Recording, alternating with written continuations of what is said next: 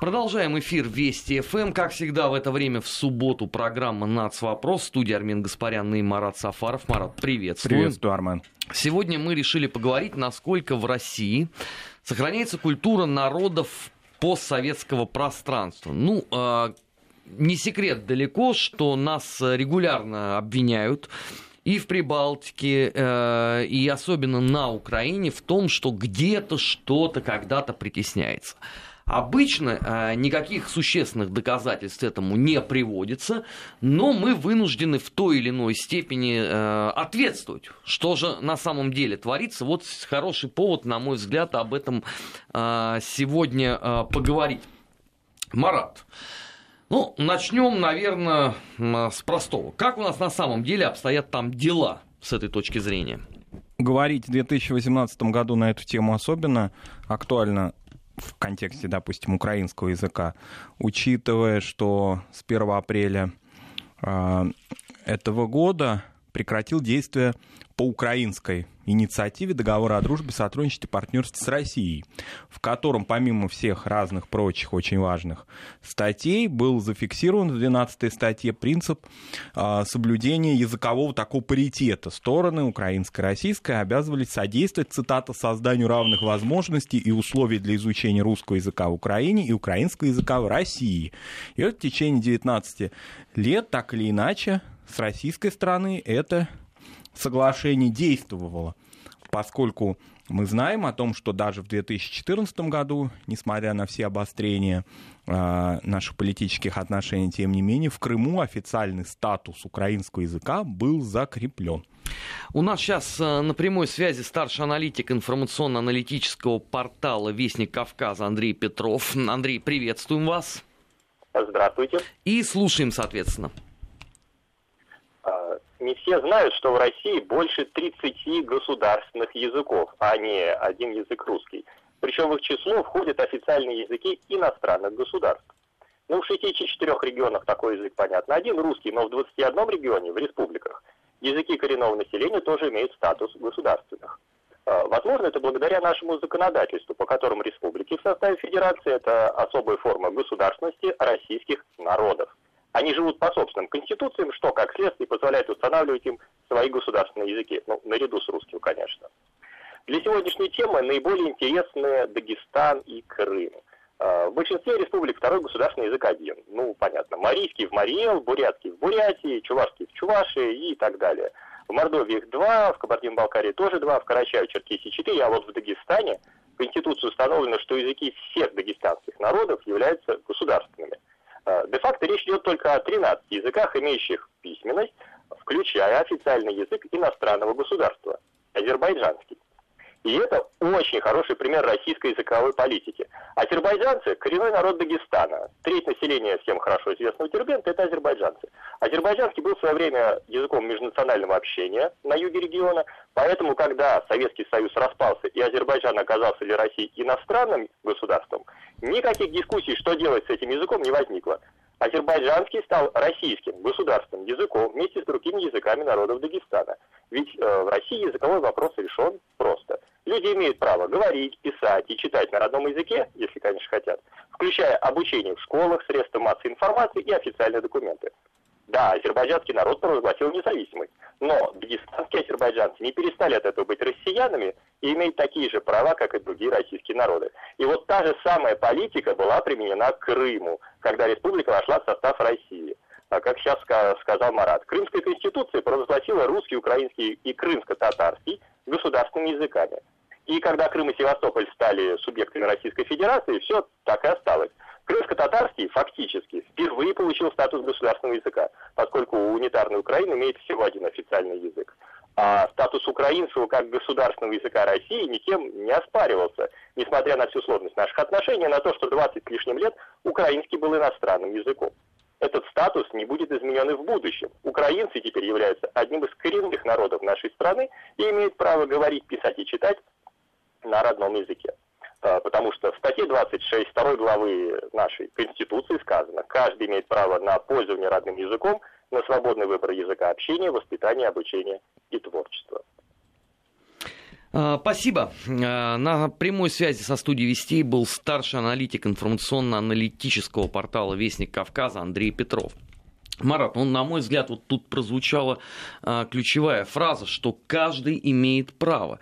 А, при том, что вот моменты, когда нас э, начинают обвинять а, в каких-либо притеснениях, почему-то вот эта отсылка а, в пользу статьи Российской институции не работает в принципе. Да, и еще очень интересная фраза, и очень важно была произнесена нашим коллегой Андреем Петровым, если хотят, поскольку а, те обвинения, которые звучат в адрес нашей страны образовательных, в частности, ведомств, о сокращении количества, например, образовательных учреждений а, с изучением украинского языка, не учитывают ту практику, что они во многом были созданы в Крыму искусственно в предыдущий период времени. Если мы посмотрим даже полувековую историческую такую ретроспективу возьмем, то после 1954 года фактически происходило такое, ну, титульное, что ли, насаждение украинского языка. То есть украинизация, которую прошла вся остальная часть Украины в 30-е годы, вот в Крыму она началась после 1954 года, когда надо было придать этот статус, и он должен был официально изучаться. Но даже уже к концу советского времени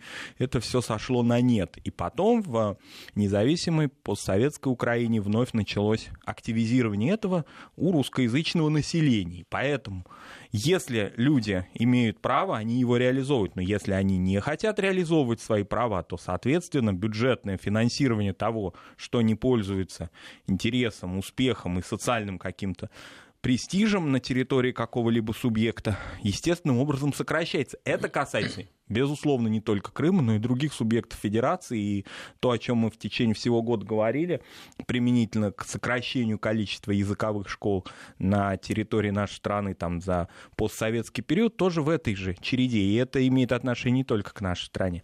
Поэтому люди имеют право, они могут его реализовать, и они его реализуют. Потому что язык-то государственный, он закреплен в качестве официального языка целого большого субъекта Российской Федерации. Другой разговор, как люди сами пытаются, да, а, реализовывать эти свои права и насколько это распространено у них, насколько он имеет на сегодняшний момент успех. Если люди в Крыму, находившемся в составе Украины, вынуждены были так или иначе да, получать высшее образование, ну, например, да, и поступать в высшее учебное заведение Украины, сдавая соответствующий экзамен, то понятно, что он имел такой, ну, официальный, можно сказать, да, статус, принудительный в чем-то, может быть, для кого-то действительно родной.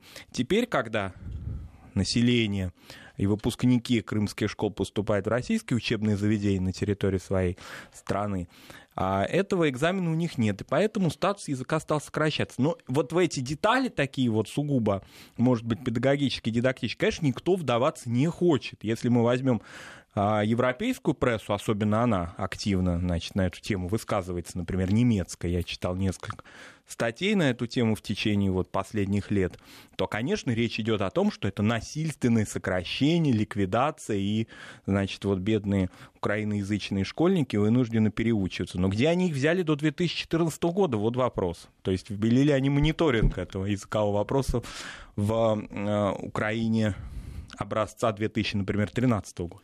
Да здесь же еще э, важно отметить один нюанс, э, потому что если мы говорим условно про Крым и про образование там, то статус э, украинского языка был не сколько национальным, и это очень важно, на мой взгляд, сколько политическим.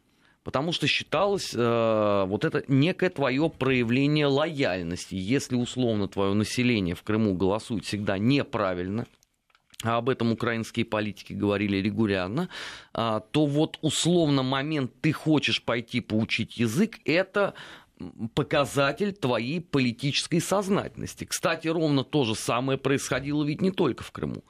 А, те же самые процессы, мне об этом а, рассказывали личные жители Донецка и Луганска, наблюдались вот там, вот в регионах. Хотя они не дали э, те всходы, которые э, туда изначально закладывали отцы-основатели вот этой вот реформы. Да, то есть это фактор политической лояльности фактически. То же самое касается нынешних реформ, о которых мы говорили, образовательных на территории Украины, где ликвидируются национальные школы. Или, во всяком случае, понятно, что если школа имеет только начальный свой статус на, на родном языке, например, на венгерском, то понятно, что она фактически отомрет со временем, потому что выпускники-то будут сдавать э, экзамены на украинском языке, и понятно, что успех национального образования, который мало-мальски все-таки сложился на западе Украины у национальных меньшинств, он будет, соответственно, уходить. А Но... вот это на самом деле очень спорный вопрос, потому что здесь зависит от того, в какие именно учебные заведения они собираются сдавать экзамены. Потому что если условно они грозятся э, и планируют э, поехать учиться в Венгрию, им самое оно, конечно, учиться условно венгерской гимназии, несмотря даже на те факты политического давления, которые при этом присутствуют. Но другой разговор, будут ли, уцелеют ли эти венгерские гимназии на территории Закарпатья после вот этой языковой украинской реформы, будут ли они жизнеспособны? Я думаю, не... что да, потому что венгры же там уже э, грозятся подавать э, в Европейский суд. А это означает, что тебя просто прижмут к стене, потому что если ты говоришь о том, что мы вот такой форпост демократии, мы соблюдаем абсолютно э, все европейские законы, и вдруг тебя обвинят публично в притеснении по языковому национальному признаку, это катастрофа будет. Да, и безусловно, если учитывать то, что вот этот фактор политической лояльности в течение 25 лет никак не сложился на востоке, например, Украины, с чего бы он сейчас сложится на западе Украины, где значительная часть людей фактически самодостаточны. Вот об этом многократно говорится, и венгерские, и европейские репортажи об этом свидетельствуют, что люди фактически живут в своем таком языковом мире.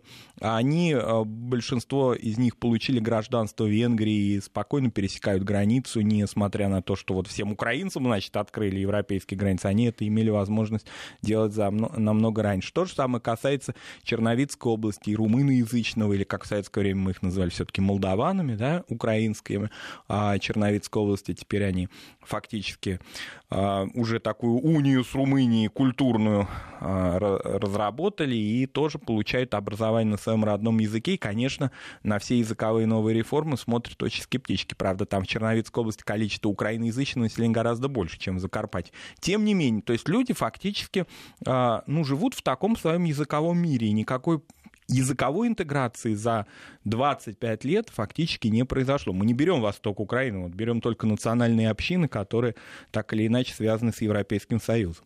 Не, ну, с другой стороны, есть а, еще на той же Западной Украине фактор Польши. Там есть вполне себе а, в той же Львовской э, области а, польские учебные заведения. Но есть ведь и параллельный пример. Это я имею в виду территорию современной Молдовы, где вот, пожалуйста, все румынское абсолютно было интегрировано сразу после развала Советского Союза.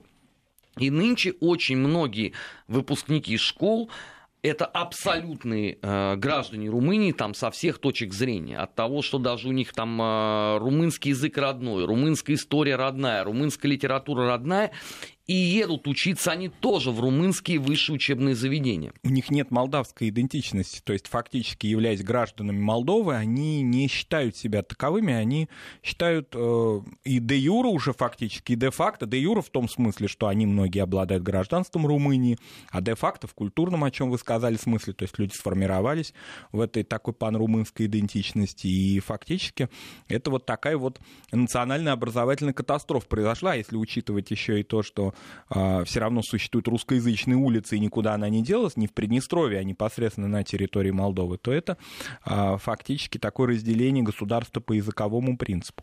Но а... при этом очень многие молодые, в совершенстве зная румынский язык, с большим трудом говорят на русском. Хотя русский у них бытовой язык общения. Вот это поразительно. Да, и если мы берем Молдову, то там нет э, такого, что ли, очень важного, например, для Украины фактора а, русского населения непосредственно. То есть здесь, говоря о русскоязычном, мы говорим часто о молдаванах, которые, для которых русский язык так или иначе родной, но степень их владения русским языком, деградация русского языка на территории современной Молдовы, она, конечно, ужасающая. Это можно увидеть даже не, не особенно-то стараясь э, проникнуть в образовательный контекст.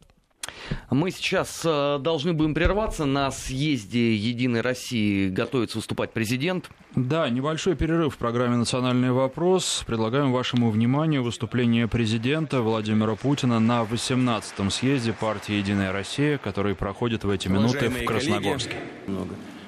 Нужно уважение. Вы слушали выступление президента Владимира Путина на 18-м съезде партии «Единая Россия», который проходит сегодня в Красногорске. Сейчас в эфире продолжение программы «Национальный вопрос». Продолжаем эфир Вести ФМ, программа «Нацвопрос», в студии Армен Гаспарян и э, Марат Сафаров. Э, сегодня мы обсуждаем тему, которая не сходит с повестки дня, насколько в нашей стране сохраняется культура народов э, постсоветского пространства. Марат, мы закончили на э, условно Молдове, но гораздо, на мой взгляд, важнее поговорить о том, как у нас э, с этим обстоит. Мы ведь неоднократно в программе «Нацвопрос» заостряли свое внимание на этой теме. И я вот могу сказать, что я вместе с, отсутствующим сегодня комрадом, э, нашим Гием Тавазовичем, э, на прошлой неделе мы выступали на выставке ярмарки интеллектуальной литературы. И я посмотрел, сколько там на самом деле представлено на вот других языках. Казалось бы, а, вот те люди, которые нас обвиняют э, в каких-либо притеснениях, могли бы самостоятельно сходить и посмотреть а, объем этой литературы, которая выпускается, а самое главное, доступность этой литературы. Да, ну и, например, такие факторы, а, что эта литература и доступна, и она, извините, востребована, самое главное, образовательным сообществом, национально-культурными автономиями, которые у нас действуют с середины 90-х годов очень успешно, практически в каждом регионе Российской Федерации с десяток национально-культурных автономий, согласно а, указу еще 96-97 года, вот в это время начали они создаваться и, собственно, очень успешно работают, и многие из них создают образовательные учреждения, которые не бюджетные, то есть они, допустим, за пределами тех или иных субъектов федерации, где язык закреплен, тем не менее есть люди, которые хотят изучать свои родные языки, и они э, силами этих национально-культурных автономий успешно действуют. Ну, по принципу, допустим, воскресных школ или языковых курсов. Поэтому действительно этой литературы очень много. Мы в этом году говорили о том, что указом президента создан фонд изучения а, и развития языков народов России, который тоже уже начал активно действовать, и, соответственно, эта литература будет издаваться. А вот возвращаясь к тому, что постсоветские э, государства существуют, и многие из них обвиняют нас в том, что мы не э, каким-то образом, да, не стимулируем, мягко говоря, изучение Э, родных языков их народа. Вот один такой интересный пример. В Москве уже более 20 лет успешно действует замечательная школа, которая называется «Школа с этнокультурным литовским компонентом» она очень хорошая, она всегда занимает большое, хорошее не только тем, что там литовский язык, да, но и тем, что она очень успешная с точки зрения а, мест, которые занимают ее ученики на Олимпиадах и по количеству выпускников, поступающих в высшее учебное заведение. То есть она очень такая вот передовая. А много ли о ней говорится и приезжают ли в эту школу представители европейских, ну я не говорю литовских, а вот вообще, да, европейских средств массовой информации, освещающие ее деятельность. Это не воскресная школа, это не школа при автономии, она действует на бюджетные средства. То есть это школа департамента образования города Москвы. И мне, мне кажется, кажется что, Марат, таких... что последнее, куда приезжали и чем интересовались, это была вот эта знаменитая грузинская гимназия, было это 10 лет назад. Было это 10 лет назад, да. Между тем, и она действует тоже очень успешно и хорошо. И э, очень хорошо, что вообще вот такого рода школы, созданные в 90-е годы в Москве, они ни одна не закрылись, а эффективно работают. Мы не говорим о том, что есть школы, которые а, этнокультурный компонент реализуют народов России, там, допустим, татарский и так далее.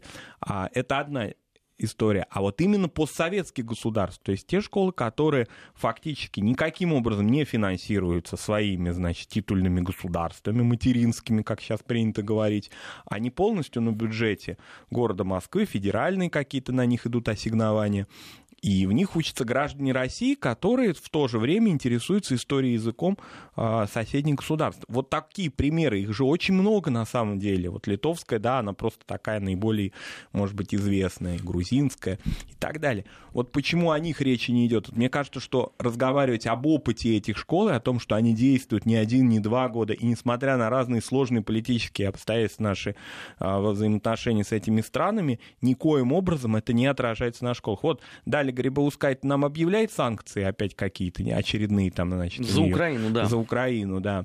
А, правда, она не пояснила, в чем сущность этих санкций, их содержание. То есть так вот как-то брякнула, но конкретно пока мы не ну, знаем я боюсь, что она перестанет э, обращать внимание на эту самую литовскую школу. Правда, она и до этого никогда об этом не, не говорила. Я подозреваю, что даже не знает. Ну, если а, она игнорировала приглашение, да, а, посетить нашу страну, и она вообще не осуществляла, насколько я помню, государственных каких-то визитов, может, я ошибаюсь, на территории нашей страны уже давно мы не видели а, нашу соседку, тем более, что ей нет никакого дела до литовской школы. А может быть и хорошо, что нет никакого дела, тем самым она не политизируется, то есть она действует так, как ей и положено в соответствии с ее уставом и успешно работает.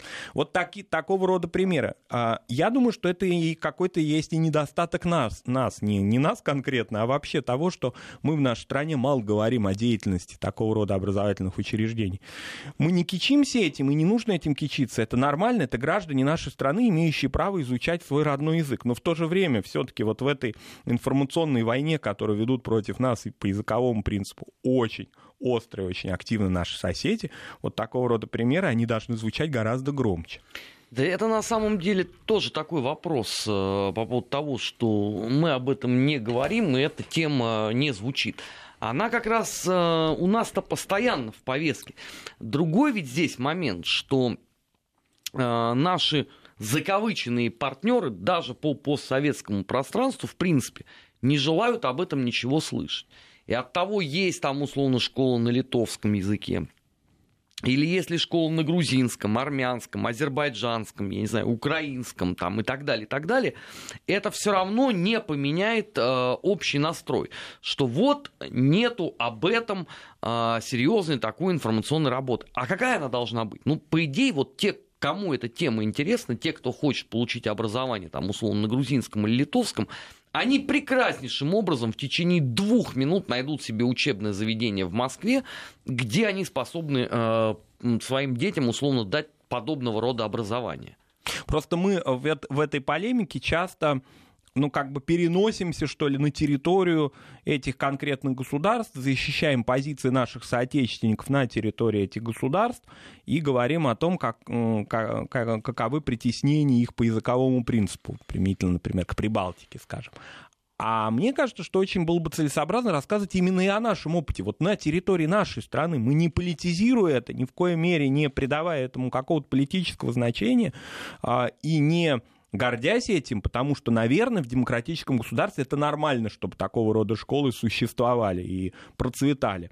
А, просто о них очень мало мы говорим именно вот в полемике по языковому, по языковому вопросу. Это не для того, чтобы литовские дети узнали об этом. Они прекрасно, действительно, полностью согласен. Или армянские, или азербайджанские знают о существовании своих школ. А вот именно применительно к этому контексту. Вот, допустим, применительно к Закавказью мы знаем о том, что там существует, официально действует на протяжении многих лет и в Кыргызстане, например, и в других государствах филиалы наших российских учебных заведений, которые дают возможность получать дипломы как а, национальных государств, так и российские. Возможность потом трудоустройства в России или того, чтобы эти люди, а, выпускники, работали на территории своей родины. Да? И они в то же время русскоязычные, имеют профессию, а, которую они получили фактически в российском вузе. Об этом говорится, об этом есть много репортажей, есть так называемые, да, они называется, в них, в их названии всегда присутствует прилагательный славянский, допустим, киргизско-славянский, армяно-славянский и так далее, университет. Они говорят, а вот о том, что у нас школы действуют на территории Москвы и в других субъектах федерации, а, которые изучая, в которых изучаются за бюджетные деньги, еще раз подчеркнем, языки народов стран, которые относятся к нам по-разному, мягко говоря, вот об этом говорится гораздо меньше. Наверное, это интересная такая тема, и опять же, не придавая ей какой-либо идеологической окраски, говорить об этом стоит гораздо больше. Здесь же, на мой взгляд, есть еще один важный момент, э, о котором мы также если говорим, то крайне редко. Ведь помимо этих многочисленных э, образовательных учреждений, существует великое э, множество структур, которые имеют отношение к так называемому культурному обмену. Э, в Москве существуют, пожалуйста, там и грузинские ансамбли песни и пляски, и азербайджанские, какие-либо угодно другие. Да, они, может быть, находятся не в, не в той абсолютно степени пиара, на которую бы они могли рассчитывать. Но они есть. И при этом нету э, ровным счетом никакого давления ни от э, там, э, государства, ни от каких-то там общественных организаций по этому поводу. Если это сравнивать с тем, что происходит на постсоветском пространстве, то картина, конечно, диаметрально иная будет. В Прибалтике, где э, все русское э, под давлением, э, на Украине там уже просто по умолчанию, э, да в той же Грузии, в той же Молдавии и так далее, и так далее. А особенно если учитывать, что вот те образовательные структуры, которые созданы в нашей стране, они, в общем-то, э, так грубо говоря, окучивают очень небольшое количество людей численно. Но если мы возьмем реальные, э, реальные цифры переписи 2010 года и посмотрим на территории каждого субъекта федерации количество людей из постсоветских государств, которые имеют возможность получать образование на своем языке или создали национально-культурные организации. Я не беру здесь выходцев из Закавказья или из Центральной Азии, а вот, допустим, Прибалтику, Белоруссию, Украину, Молдову и так далее. Количество этих людей не так велико, какая инфраструктура в общем-то, создана. Не будем ее, конечно, там идеализировать и говорить, что все, значит, имеют прямые такие вот возможности, вот только захотели и сразу получили. Нет, конечно.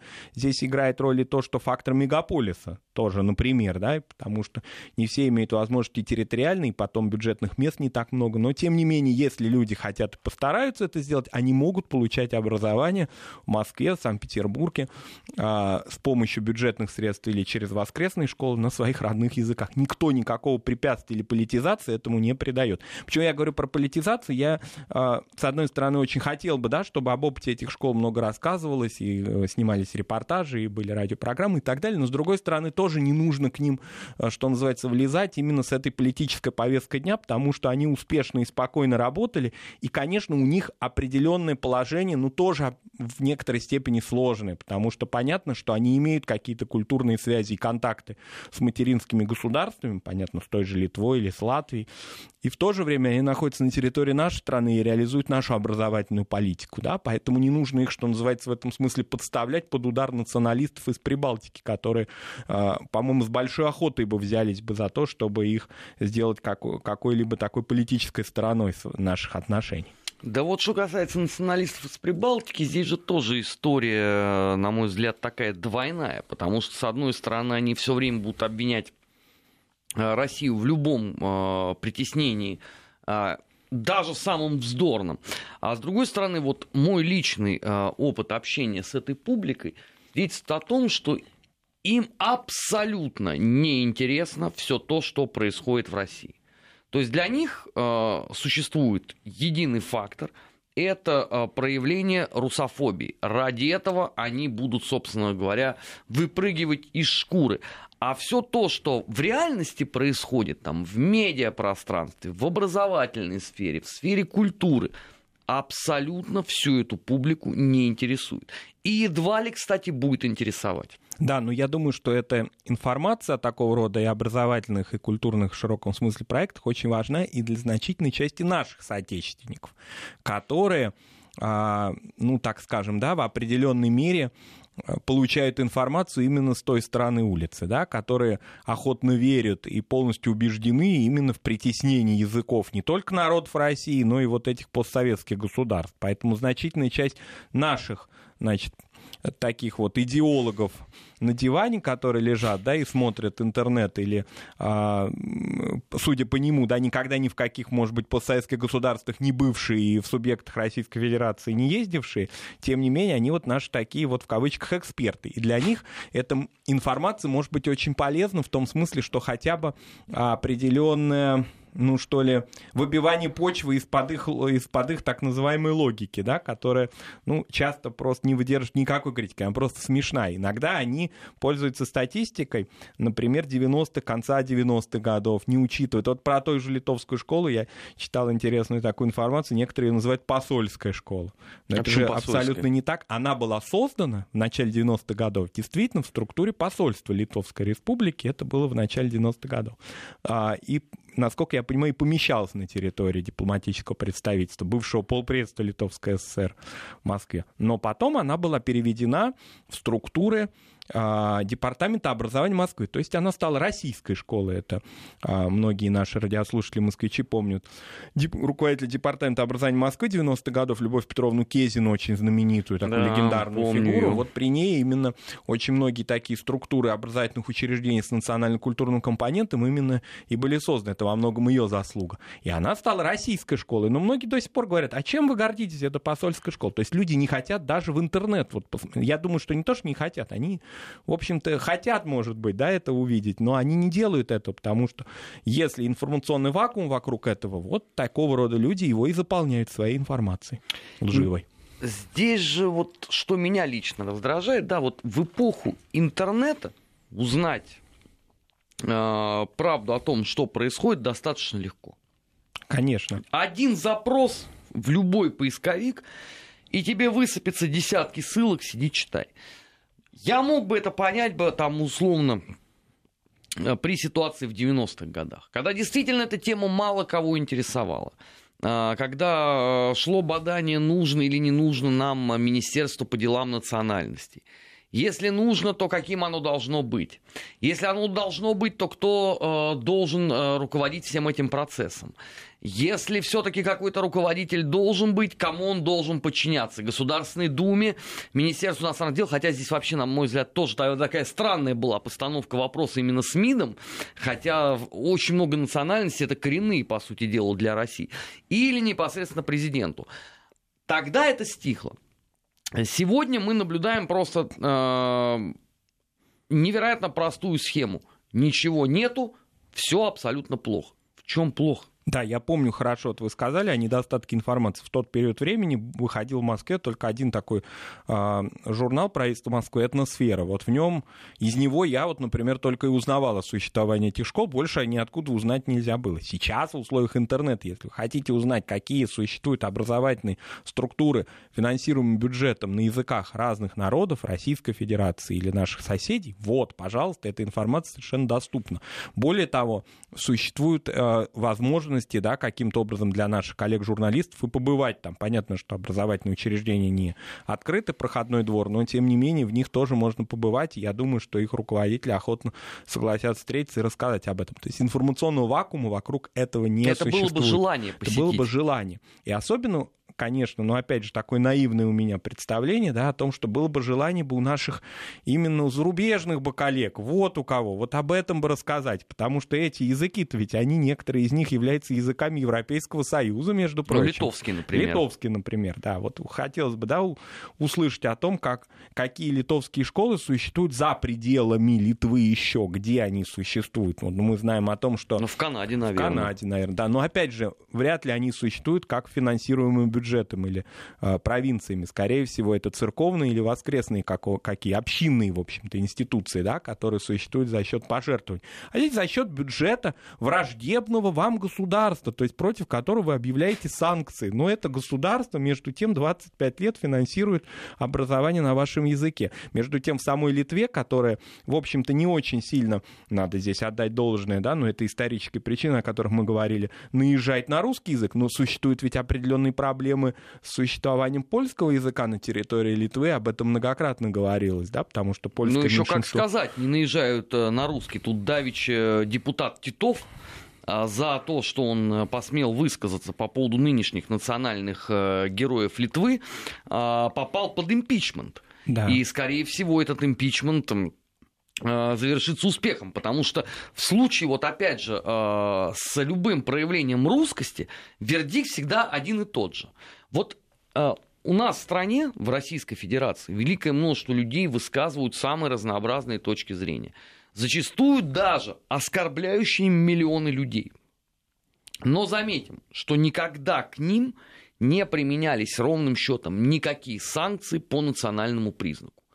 Если мы посмотрим на постсоветское пространство, то это первое, с чем мы столкнемся. Если ты имеешь какое-либо отношение к русскому миру, неважно, русский ты по происхождению, или ты ментально ощущаешь себя э, принадлежным э, глобальной русской э, цивилизации, это с гарантией ты рано или поздно попадешь под какие-нибудь санкции. Да, ну мы хорошо помним ту же Литву, если возвращаться к ней, она как-то у нас стала благодаря своей школе, да, темой. А, часть нашего диалога сейчас она тяжело болеет. Это очень такой известный литовский политик эпохи перестройки 90-х годов Казимира Прунскина. Сколько ей пришлось испытать на себе. Я думаю, что определенная часть э, ее болезни и того, что она ну, в общем-то, страдает инсультом и очень в тяжелом состоянии много лет находится. Это именно та травля, которой она была подвергнута в своем собственном государстве за контакты с Россией и с Белоруссией, которые она активно вела, будучи успешным политиком и имея определенную электоральную поддержку среди не только русскоязычного населения, но и среди литовцев. А, и вот фактически, да, она была подвергнута травле. Вроде бы, казалось бы, какая она часть русского мира, да? Она в 90-е годы очень активно действовала а, применительно к созданию литовской государственности и вообще и в 80-е годы, в перестройку и так далее. Тем не менее, она пострадала именно из-за того, что она а, высказывалась в пользу поддержки отношений между Литвой и Российской Федерацией и Беларусью. А зачастую надо э, просто трезво посмотреть на вещи и получить тут же э, целый ворох обвинений в том, что ты вот на самом деле э, если не штатный сотрудник ГРУ, то каким-то образом ты выполняешь функционал агентов влияния. Особенно эта же тема относится э, к освещению э, проблем с языком и с образованием. Это просто сплошь и рядом. Стоит заострить на этом внимание, тут же э, ты получаешь ярлык. Я лично разговаривал с людьми, которые э, на территории постсоветских республик шли получать образование на русском языке, они мне достаточно подробно рассказывали, как местные националисты э, высказывали им свою фи по этому поводу. Хотя абсурдная ситуация здесь состояла в том, что они жили, по сути, в одних и тех же домах. Да, ну, учитывая то, что в последние годы во многих государствах, скажем, Центральной Азии опять пользуются большим престижем частные даже русские школы и русские детские сады уж тем паче среди коренного титульного населения, причем они обладают определенным социальным статусом, потому что если они частные, то нередко а, обучение в них стоит достаточно дорого, и это даже какая-то уже сословная такая определенная здесь есть градация, потому что люди хотят, чтобы их дети с детства получали с раннего образования или, во всяком случае, владели русским языком. По Центральной Азии, по Узбекистану, например, и по а, Казахстану это очень хорошо проявляется. Это видно, когда люди знают... Это не то, что они хотят, чтобы их дети стали трудовыми мигрантами и знали русский язык. Нет, социальный престиж русского языка очень хорошо а, отчетливо повышается в этих странах. Причем даже в такой неофициальной плоскости. Да, это, кстати, э, вот очень хороший момент, который затронут, что, дескать, таким образом готовят новое поколение трудовых мигрантов для Российской Федерации. Вот те люди, которые об этом утверждают, я им советую все-таки не полениться, а посмотреть, опять же, в интернете законодательство, которое появилось э, в той же самой Центральной Азии э, по этому поводу. Я уверен, что вы будете сильно удивлены количеству препонов, которые там создают местные власти, э, вот тем самым потоком трудовой миграции. И та картина, которая предстанет перед вашим взором, она вовсе не такая будет прекрасная – как у вас э, вырисовывается непосредственно в формате социальных сетей. Тут понятно, вам э, все карты в руки, вас никто не читает, но вот эту вот ахинею дальше начинают транслировать, потому что она доходит в результате до постсоветского пространства. И мне, кстати, несколько раз вот э, таким образом коллеги возвращали статьи, говорят, вот посмотри, там э, вот в России пользуется популярность, открываешь, кто это такой? Кто знает вообще этого человека. А он там целые теории там на несколько экранов э, развивает. Но это тема, наверное, отдельной программы. Э, Марат, спасибо. Спасибо, Армен. А, эта программа была «Нац. Вопрос». В следующем часе у нас э, недельный отчет. В гости придет директор Института стратегических исследований и прогнозов э, Руден Дмитрий Егорченков. Не переключайтесь, на Вести ФМ всегда интересно. Нацвопрос о чувствительных проблемах. Без истерик и провокаций.